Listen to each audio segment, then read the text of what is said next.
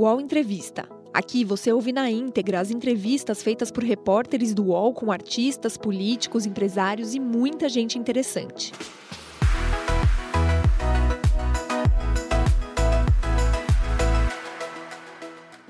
Olá, bom dia, 10 horas e 6 minutos. Seja muito bem-vindo, seja muito bem-vindo ao nosso programa. Esse aqui é o UOL Entrevista, que a gente se encontra aqui todas as segundas e quintas-feiras para debater os assuntos não apenas do nosso país, mas do mundo.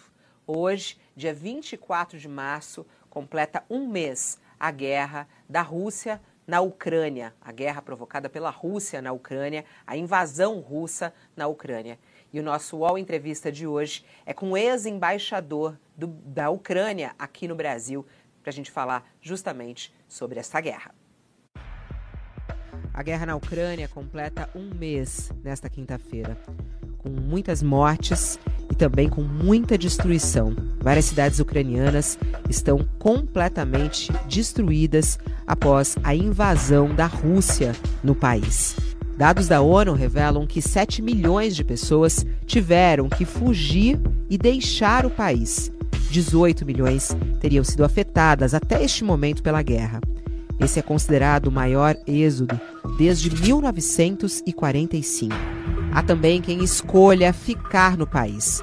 Este é o caso de Rostislav Tronenko. Ele foi embaixador da Ucrânia no Brasil até dezembro do ano passado e resolveu ficar em Kiev para lutar contra a Rússia e defender o seu país. Tronenko estava à frente da embaixada desde 2012 e fala português fluentemente. Graduado em línguas modernas pela Universidade de Kiev, trabalhou como intérprete em Moçambique, foi ministro conselheiro da Embaixada da Ucrânia no Brasil entre 99 e 2001 e embaixador em Portugal entre 2005 e 2010. Tronenko é casado com a brasileira Fabiana e tem uma filha. Hoje, elas vivem no Paraná e tentam lidar com a angústia e a incerteza com os rumos do conflito. Hoje, no All Entrevista, Tronenko conta o que ele já testemunhou neste um mês de guerra e as suas visões sobre as negociações internacionais do conflito.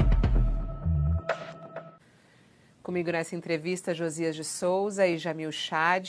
Queria iniciar agradecendo a sua participação, embaixador Tronenko, aqui no nosso UOL Entrevista, a importância da sua entrevista aqui, o senhor que está neste momento na capital da Ucrânia, lutando pelo seu país. É, então, toda a nossa solidariedade também em relação ao povo ucraniano que está enfrentando há um mês esta invasão. Bom dia senhor. Bom dia, Fabiola. Bom dia, senhores Josias e Jamil prazer de estar na vossa companhia tão distinta. Obrigado pela apresentação. Bom dia, Jamil. Bom dia, Fabíola. Bom dia, Josias. Bom dia, embaixador.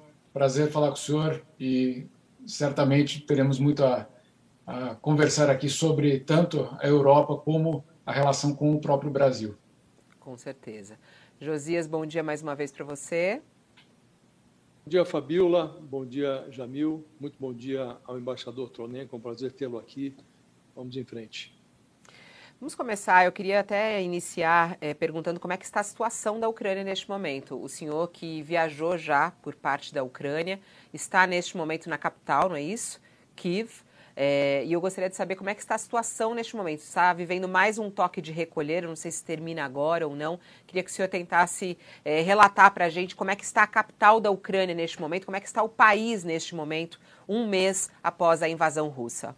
Fabíola, é, era um mês da defesa heróica que o povo ucraniano estava fazendo e um, é, além do de heroísmo, é o mês de muita dor, muito sofrimento, muitas lágrimas, especialmente para mais uh, vulneráveis, mulheres, crianças, pessoas idosas, uh, todas as camadas vulneráveis da sociedade porque como foi mostrado no vosso vídeo de apresentação, eu gostaria de agradecer que tanto na tela como durante o vídeo vocês estão usando a linguagem apropriada. Guerra da Rússia contra a Ucrânia. E é uma guerra não provocada, é uma guerra desumana, porque uh, neste mês a Rússia não conseguiu, além da ocupação da cidade de Kherson, no sul da Ucrânia, no começo do março, me parece, se não me erro, no dia 5 de março, a Rússia não conseguiu avançar nas várias direções que eles queriam, direção nordeste, região de Sumi, região de Chernigov, região de Kiev, região, uh, região de Donbass, na direção leste, e no região sudeste, que é Mariupol, Kherson, Mykolaiv e Odessa. As nossas forças armadas, junto com defesa territorial, conseguiram parar uh, o exército russo em todas essas direções. Segundo os últimos dados, as forças armadas e defesa territorial tirou uh, as forças armadas da Rússia da capital, eles ficaram alguns de 30 a 70 quilômetros, dependendo da direção do centro da capital, Kiev. E por causa disso, a, a Rússia está usando a tática que eles usaram em Alepo, na Síria, a tática de uso dos mísseis. Mais de 1.200 mísseis foram disparados nesse mês contra a Ucrânia. E se fossem só contra objeto, objetivos militares, alvos militares. Mas, infelizmente, eles usam os mísseis e as armas de destruição em massa contra bairros residenciais, contra a população civil.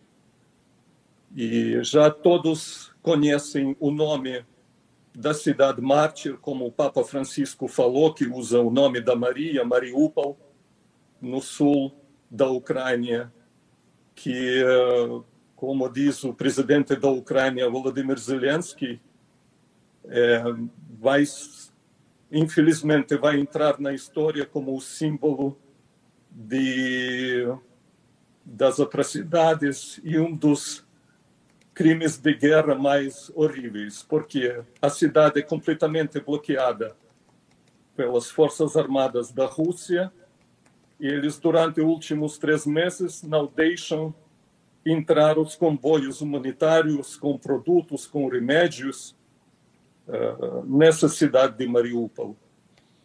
Agora, embaixador, eh, o senhor faz uma analogia que me parece bastante correta e apropriada com a Síria, a, a, forma como a Rússia agiu na Síria. Lá também destruíram cidades, como destruiu agora eh, Mariupol na Ucrânia. Né? Nós vimos aqui imagens de Mariupol e realmente a cidade está absolutamente devastada. Né? Agora, o senhor menciona essa resistência heróica do exército eh, ucraniano e das forças civis até que se envolveram nessa guerra.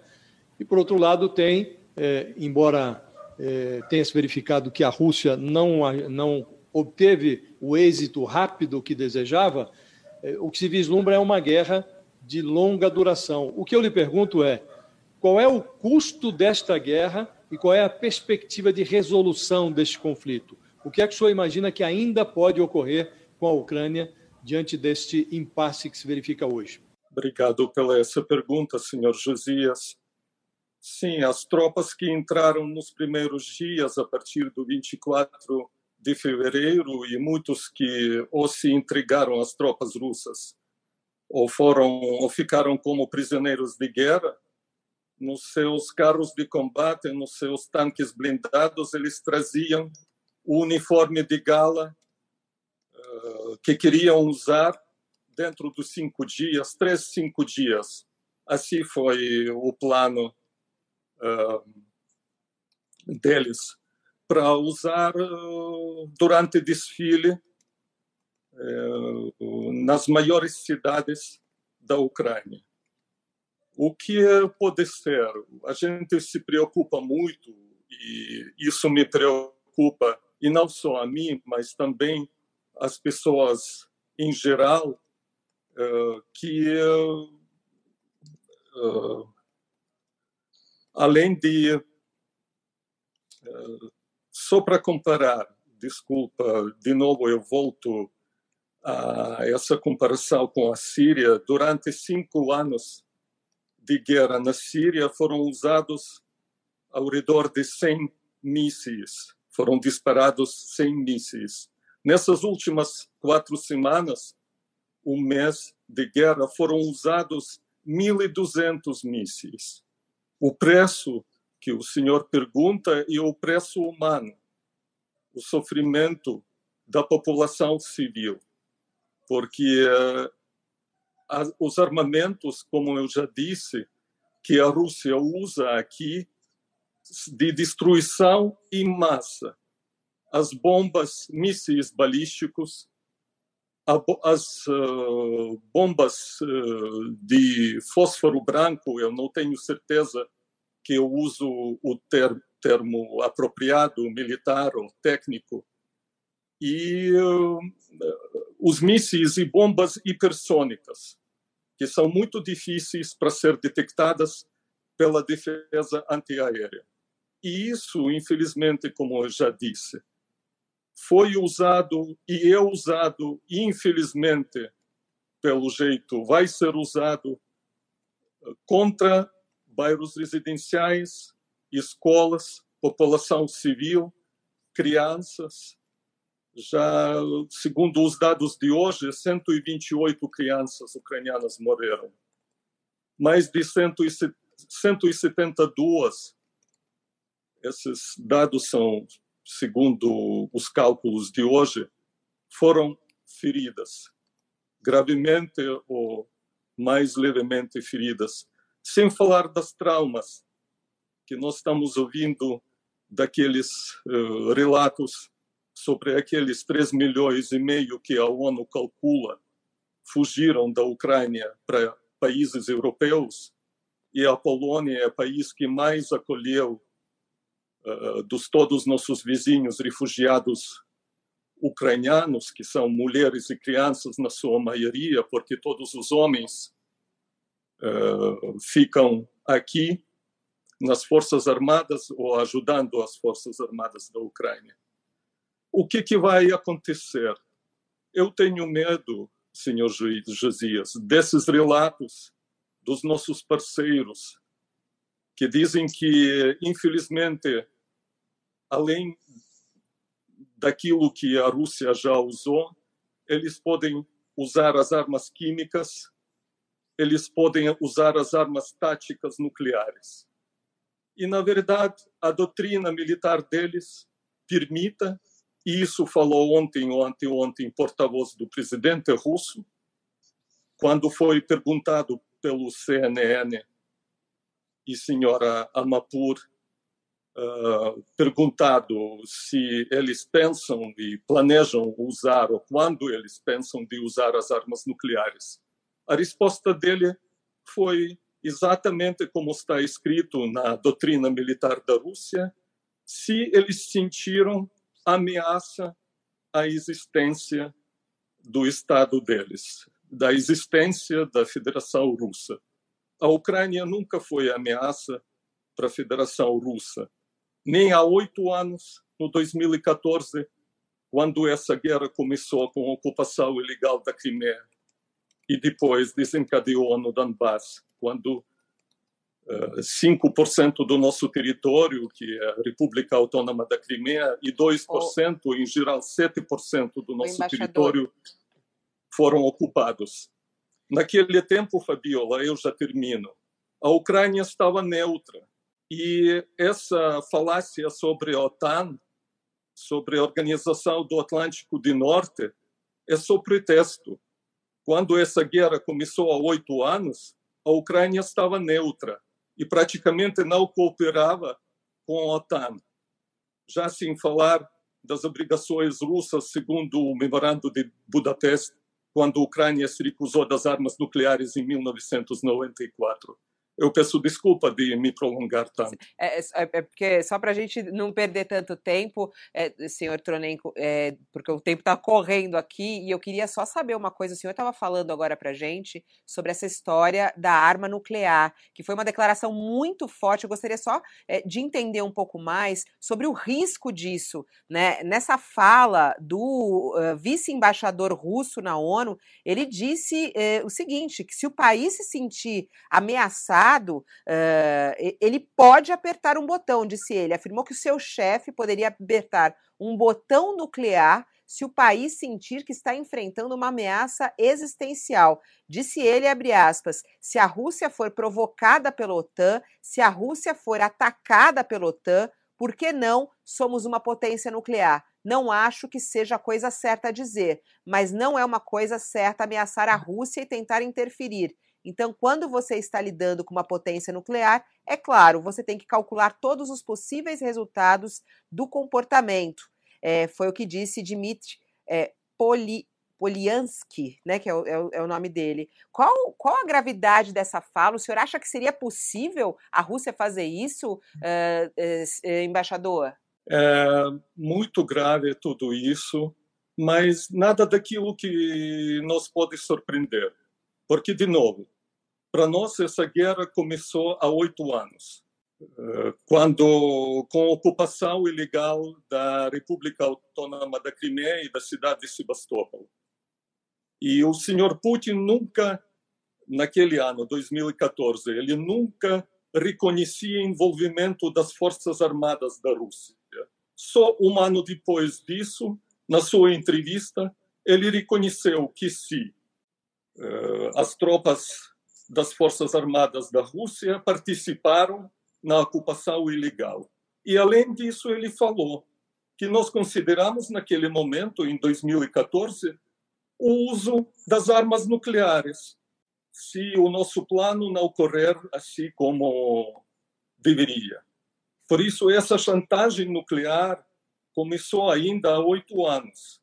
E a segunda vez depois da crise dos mísseis de, de Caribe de 1962, quando a Federação Russa, como herdeira da União Soviética, está ameaçando o mundo com armas, está chantageando praticamente a Europa e o mundo com armas nucleares.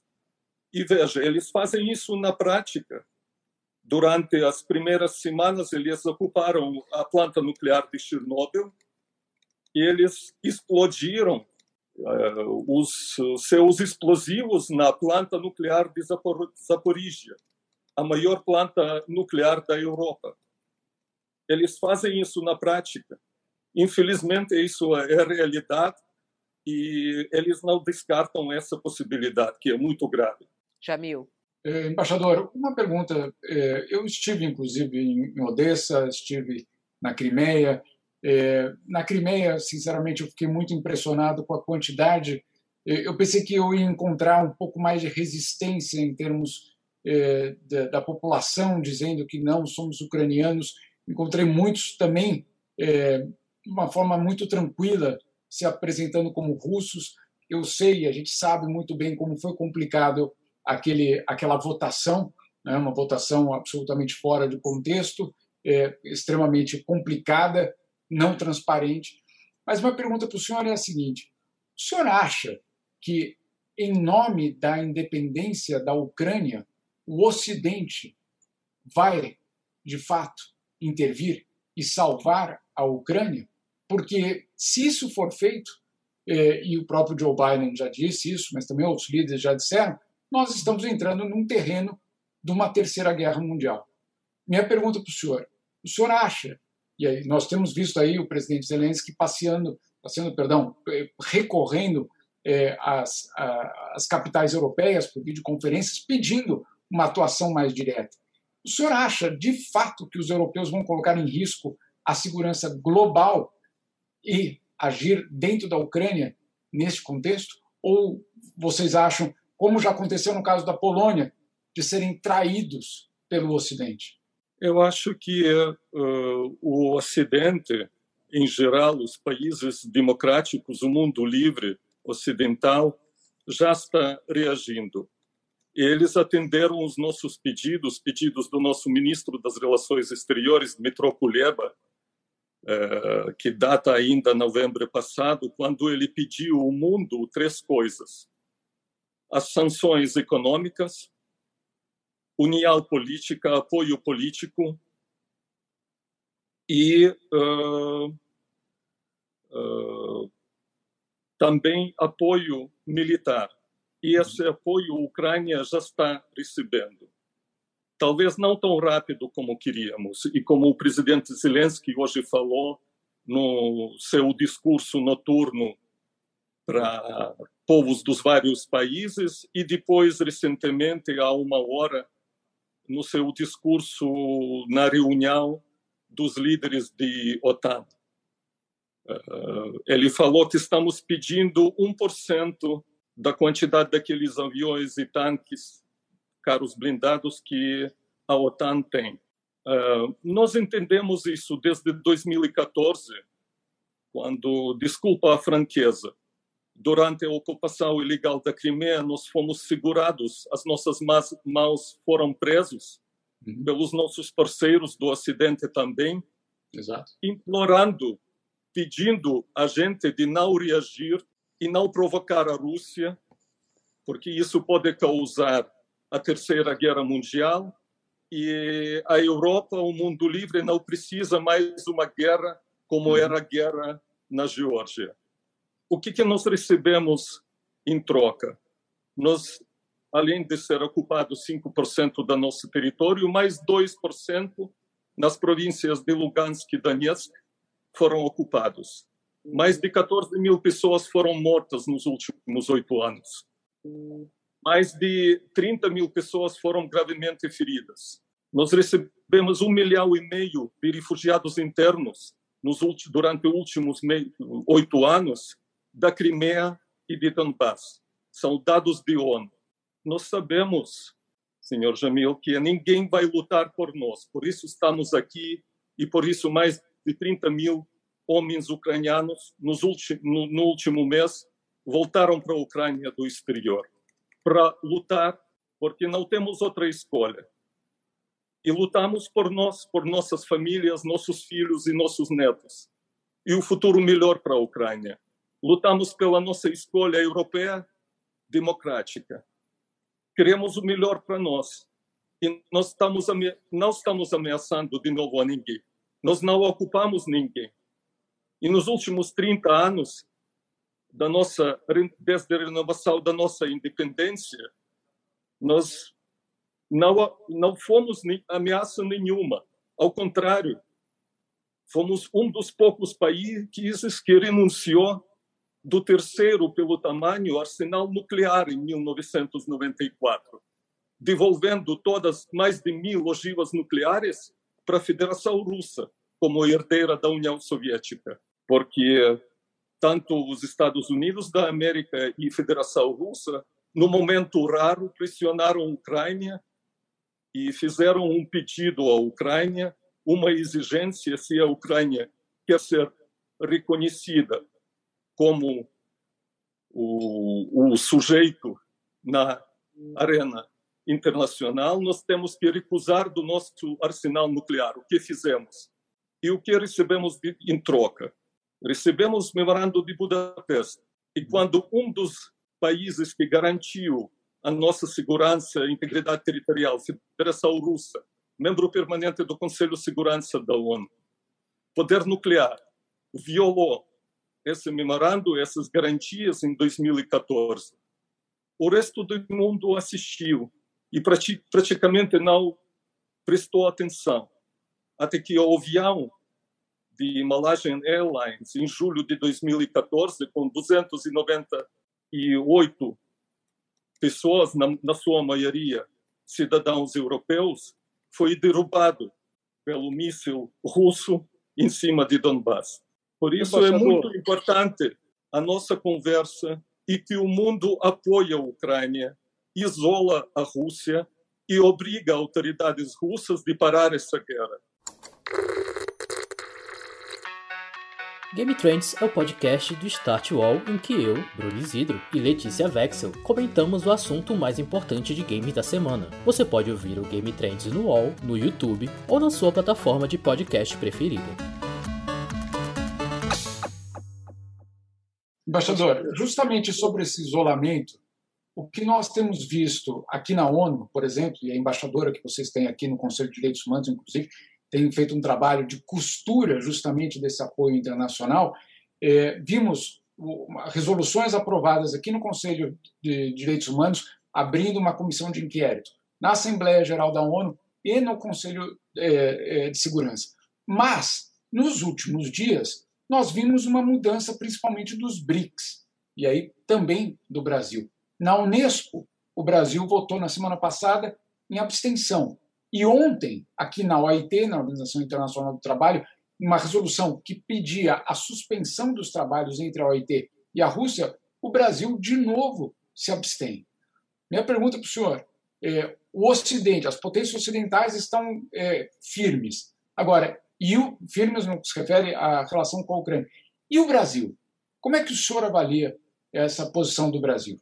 Eu fiquei muito feliz no começo de janeiro que o Brasil votou pela realização, junto com a maioria dos membros permanentes e não permanentes, são 15 em geral, do Conselho da Segurança da ONU, pela realização de uh, uma reunião de, de emergência em Nova York que tratava de acumulação das forças armadas russas na, na fronteira ucraniana, não só no território russo, mas no território de Belarus também.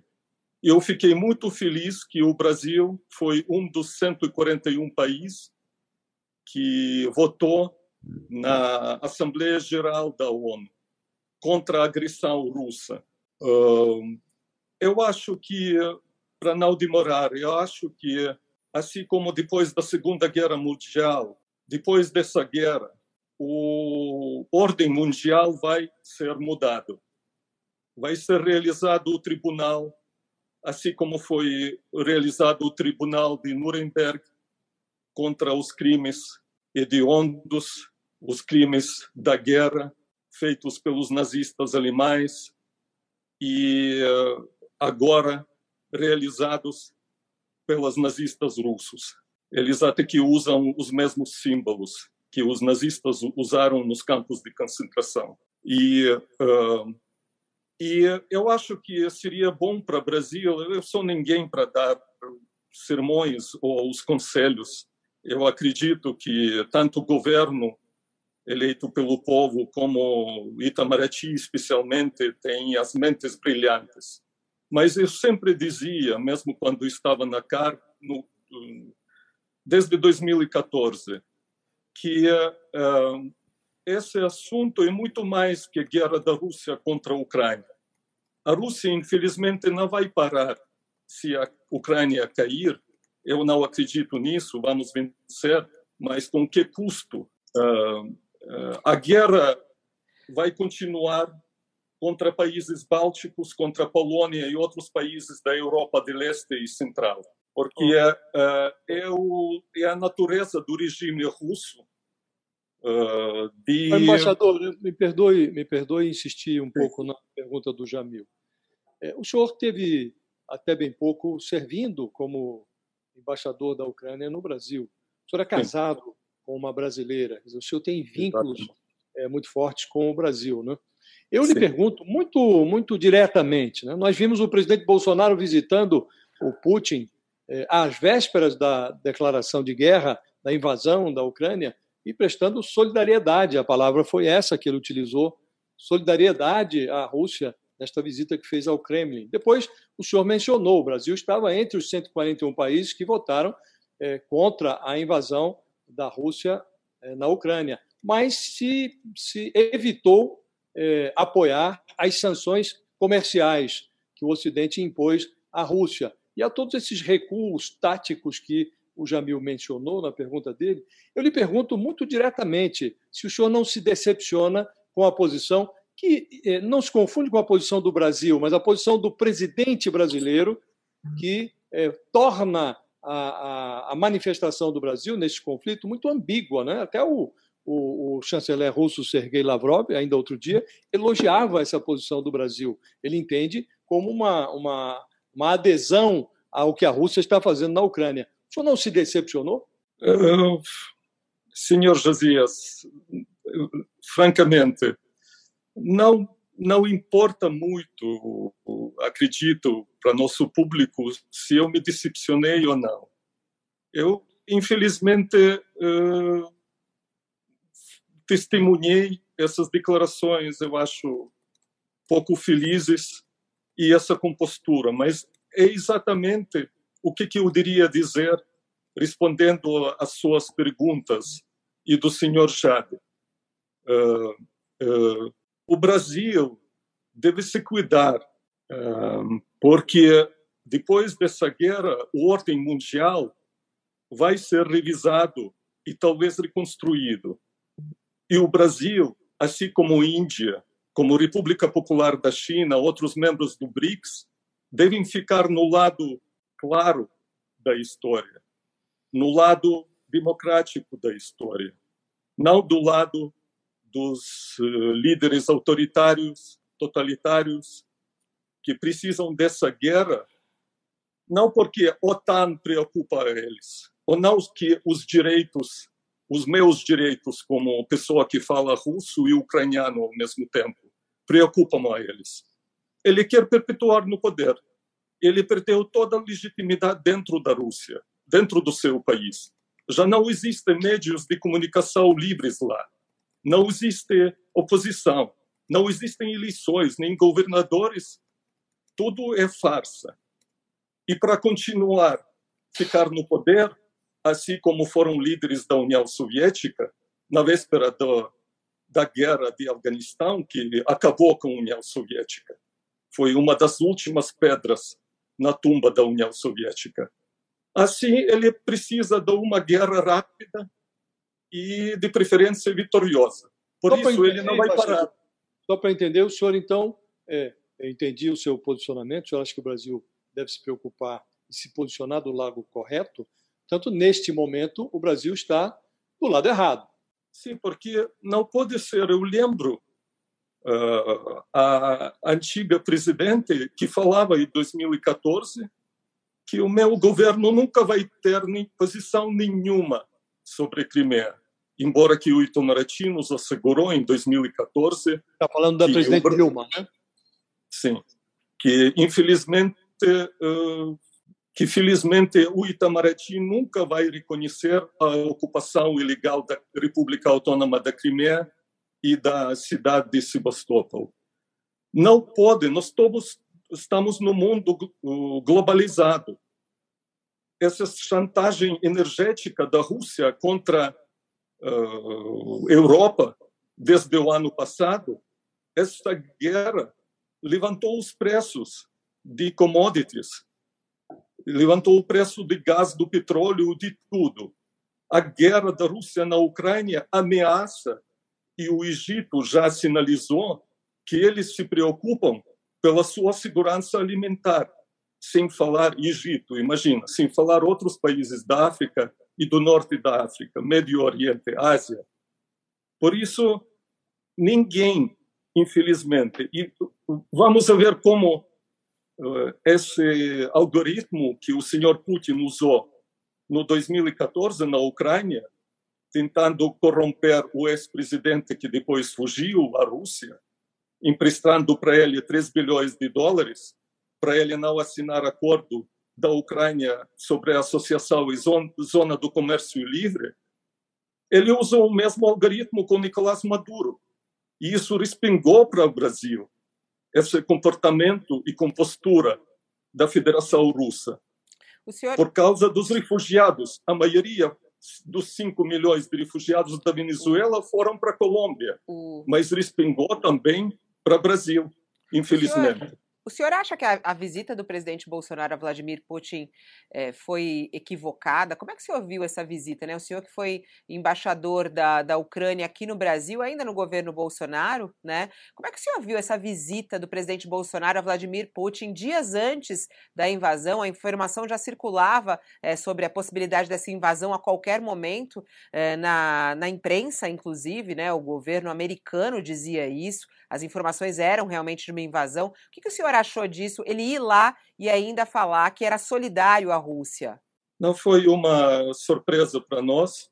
Infelizmente, ainda no 2014, o antigo embaixador do Brasil na Ucrânia falou francamente para um dos dirigentes do nosso Ministério das Relações Exteriores que a Rússia é uh, parceiro estratégico a Ucrânia é parceiro estratégico também do Brasil, mas uh, nessa situação o Brasil escolhe a Rússia. Claro que eu fiquei decepcionado, porque o presidente Bolsonaro conheceu o presidente Zelensky nas duas ocasiões, em Tóquio, no novembro de 2019, e em novembro de 2020 eles falaram por telefone. E nas várias ocasiões, inclusive por escrito, o nosso presidente enviou o convite para o presidente Bolsonaro a visitar a Ucrânia. E nós falávamos sobre isso com Itamaraty ainda no ano passado, e em dezembro, depois da visita do chanceler do Itamaraty a Moscou, quando ele ficou, infelizmente, 20 minutos calados, ouvindo as ladainhas do ministro Lavrov sobre o Donbass. O tema que não, não tinha nenhuma relação com, com a agenda da visita. Nós tentávamos salvar e ajudar como parceiros estratégicos, propondo o presidente Bolsonaro visitar também a Ucrânia nessa ocasião, assim como fizeram os presidentes antigos do Brasil, Fernando Henrique Cardoso e o presidente Lula mas infelizmente não fomos ouvidos. Embaixador, justamente sobre essa relação, é, o Brasil manteve por algum tempo uma relação bastante, eu diria, positiva, até mesmo com é, satélites. É, existe todo um programa, ou pelo menos existiu uma aproximação nessa, nessa, nessa relação. O senhor acha que não houve um compromisso da parte do Brasil, vamos assim, de reciprocidade? Na profissão do senhor, o senhor sabe que reciprocidade é tudo. Né? É, existiu reciprocidade da parte do Brasil? Essa é uma primeira pergunta. E a segunda pergunta, já mais geral. É, aqui na Europa, é, Gerhard Schröder, é, o ex-chanceler alemão, é, posto absolutamente fundamental dentro de uma empresa russa. É, os russos que investiram e compraram, basicamente, uma parte importante da economia de alguns países não só é, de, de, eu diria, de grandes países, mas também daqueles pequenos. No Chipre, por exemplo, o senhor conhece muito bem toda essa história.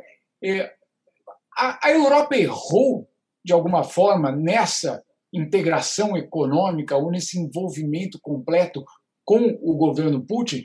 Minha, minha pergunta é, vai no, no, no, sentido, no, no seguinte sentido. É, hoje, a gente vê um, várias sanções sendo colocadas, vários, vários embargos sendo colocados, iates eh, sendo confiscados.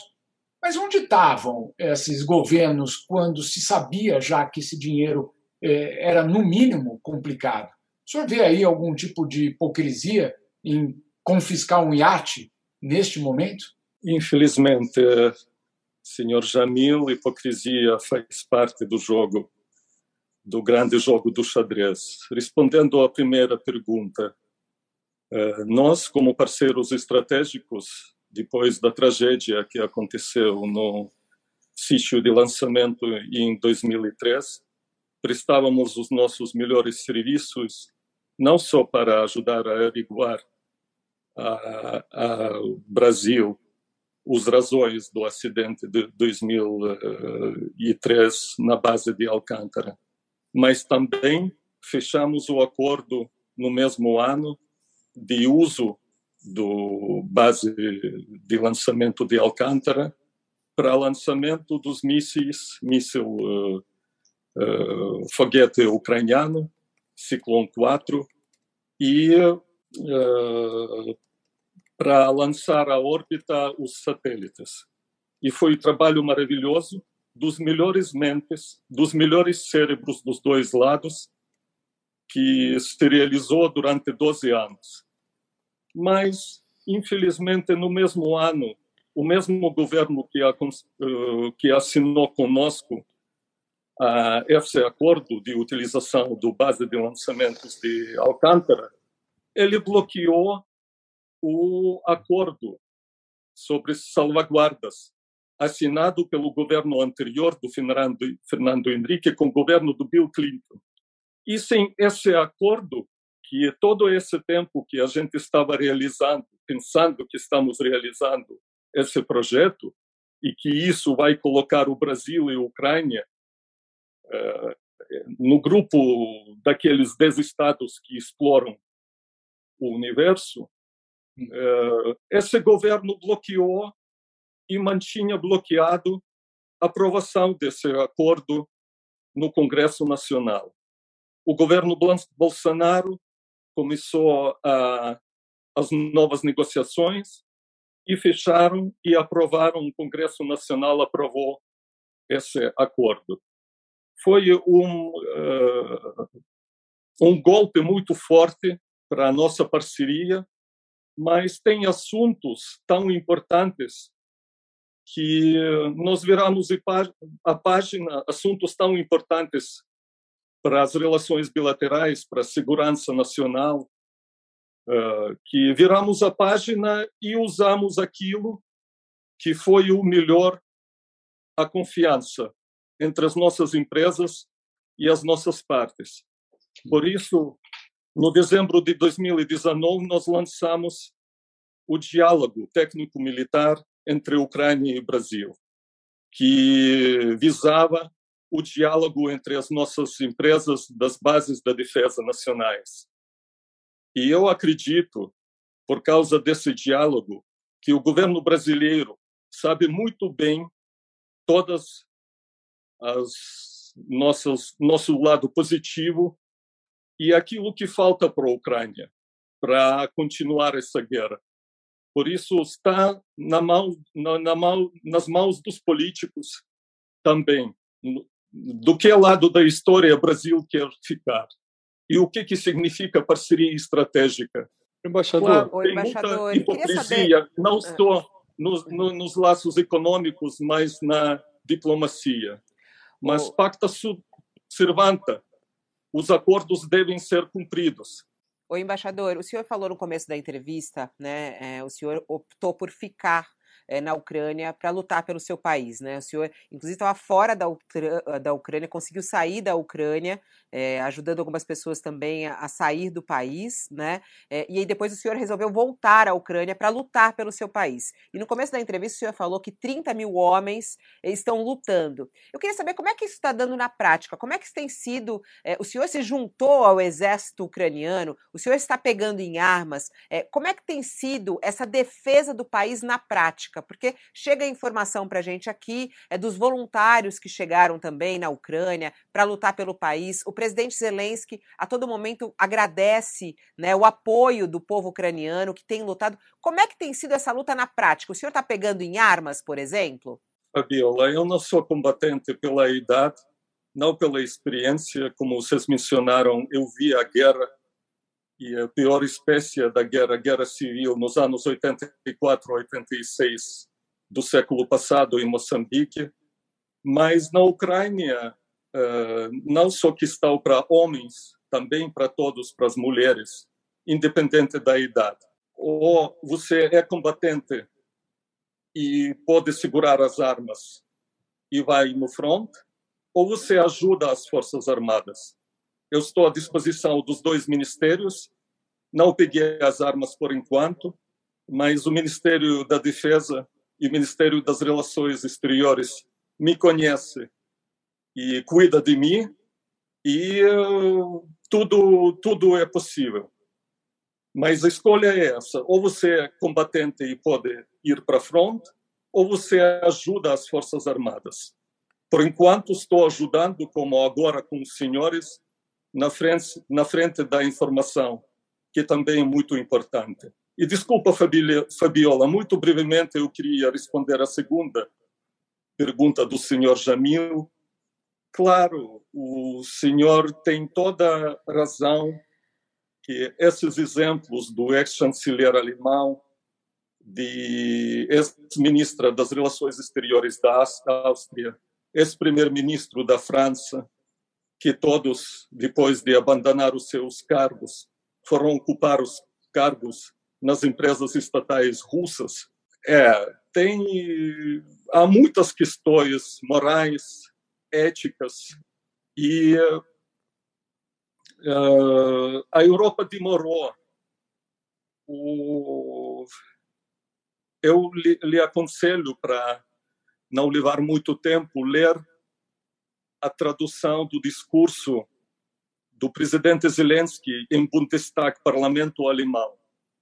Ele fala dessas questões, que há muito tempo a Ucrânia avisava a Alemanha que construção do gasoduto Nord Stream 2, assim como o gasoduto Nord Stream 1, foi ajuda ao país que se preparava para a Terceira Guerra Mundial, que é a Federação Russa e ao país que não quer perder nessa terceira guerra mundial, que praticamente acontece agora. Eles querem vencer essa uh, guerra mundial, custa o que custar para eles. Mas, em resposta, o presidente Zelensky falou nesse discurso, nós ouvimos que isso foi só economia. Economia, economia, razões econômicas, assim como foi justificativa da, da visita do presidente Bolsonaro ao Moscou. Uhum. Mas uh, essa é a questão. Nós não podemos, citando o Elie Wiesel, nós não podemos ficar acima de muro. Nós temos que escolher os lados. Nós temos que tomar os lados. Nós não podemos ficar colados, porque o silêncio ajuda o agressor e o opressor, e nunca a vítima. Embaixador, o senhor, o senhor mencionou é, que a reação do Ocidente tem se está restrita à economia, economia, economia, né? Agora, nesse momento, o presidente americano Joe Biden está na Europa, há reuniões na OTAN, há reuniões do presidente Biden com líderes europeus. O que é que o senhor espera que ainda ocorra na forma de reação do Ocidente além de economia, economia e economia. O senhor espera um envolvimento militar do Ocidente, da OTAN, eh, na Ucrânia? Senhor Josias, uh, o OTAN poderia reagir antes. Pelo menos desde 2014 estava claro que isso é guerra e a Rússia não vai parar na Ucrânia. Desde a primavera do ano passado estava claro pela acumulação das tropas nas nossas fronteiras e na fronteira de Belarus.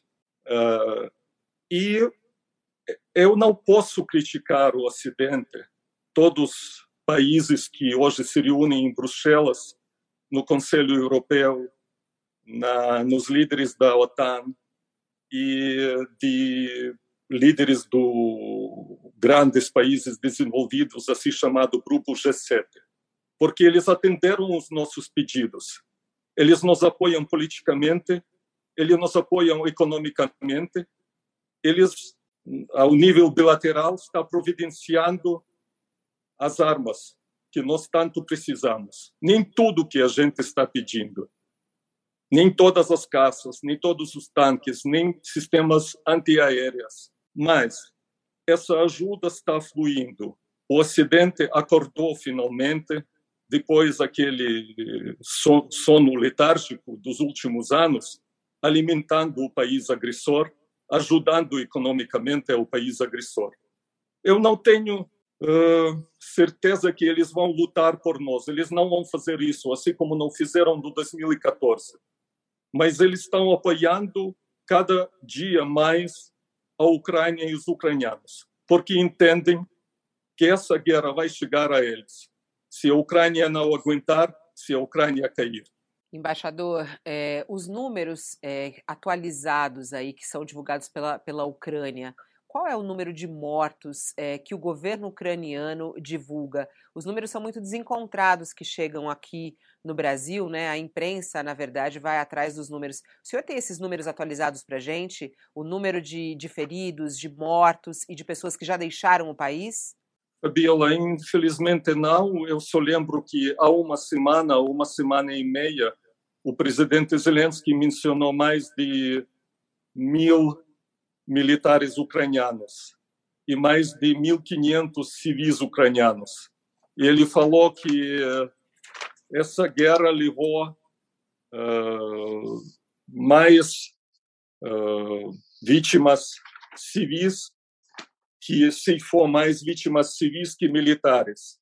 Uh, eu só tenho os últimos dados do uh, quartel-geral das Forças Armadas da Ucrânia de hoje, que mencionam mais de 15.800 militares russos mortos, ao redor de mil presos, 108 aviões russos derrubados, 124 helicópteros russos destruídos pelas Forças Armadas da Ucrânia, 530 tanques, etc., etc. Outra, outra técnica, eu não vou demorar, demorar com esses números.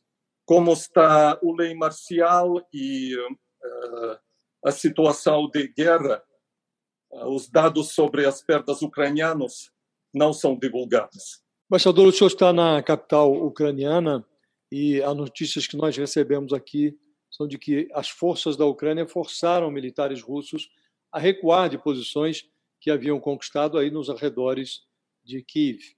É, eu lhe pergunto, qual é o cenário hoje na capital da Ucrânia e qual é o seu limite? O senhor fica aí até quando? O senhor considera a hipótese de morrer em Kiev?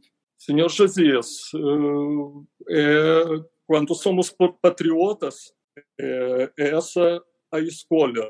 Nós temos as palavras no nosso hino nacional que nós vamos colocar a nossa alma e o nosso corpo pela nossa liberdade.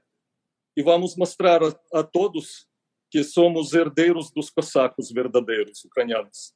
Eu não quero ser patético, mas é isso que nós estamos mostrando. E por isso eu tenho toda certeza que a nossa causa uh, é justa. Se eu vou morrer, possivelmente, mas não importa se a causa é justa, se a causa é a nossa pátria, a nossa terra, as nossas famílias.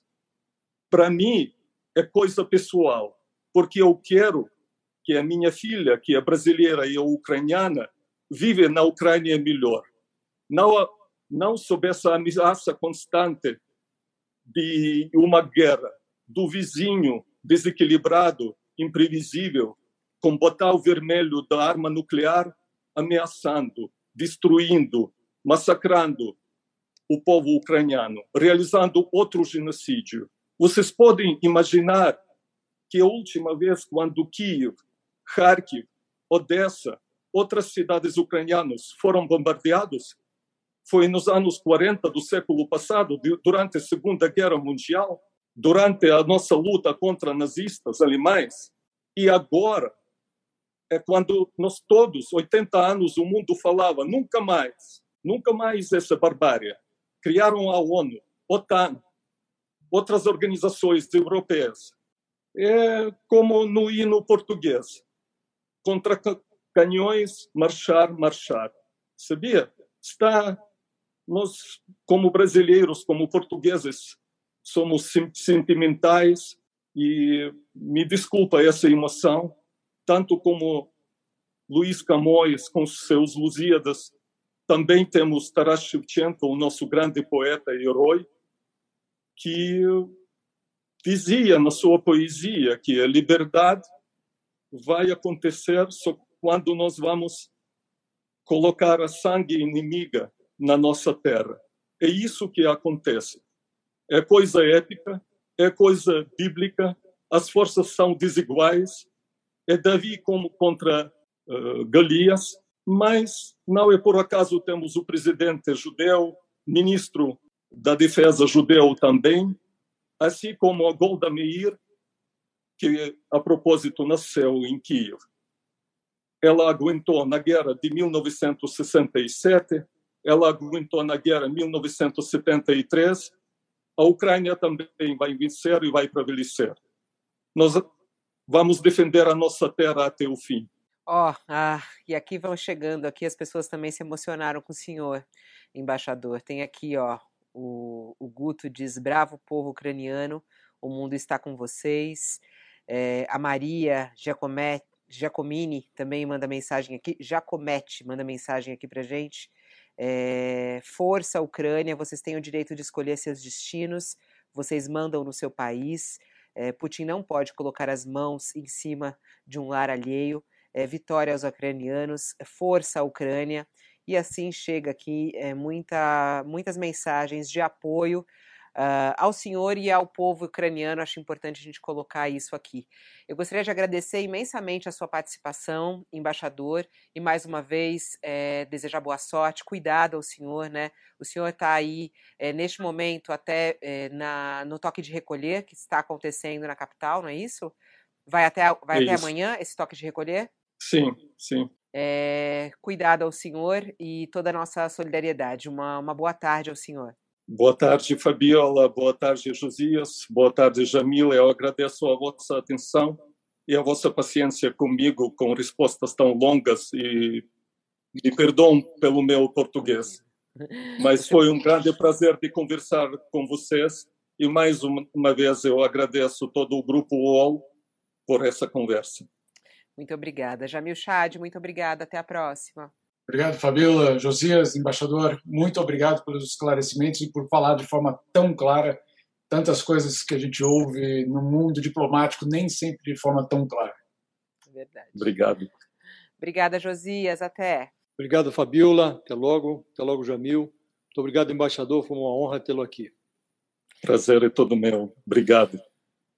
E assim a gente termina mais um Ao Entrevista de hoje. Queria agradecer a sua participação também, que está nos acompanhando aqui no YouTube, no Twitter, no Facebook, nessa entrevista. Muito obrigada. Eu volto logo mais ao meio-dia com a nossa edição do meio-dia do UOL News. Até lá. O UOL Entrevista e outros podcasts do UOL estão disponíveis em uol.com.br/podcast. Os programas também são publicados no YouTube, Spotify, Apple Podcasts, Google Podcasts e outras plataformas de distribuição de áudio.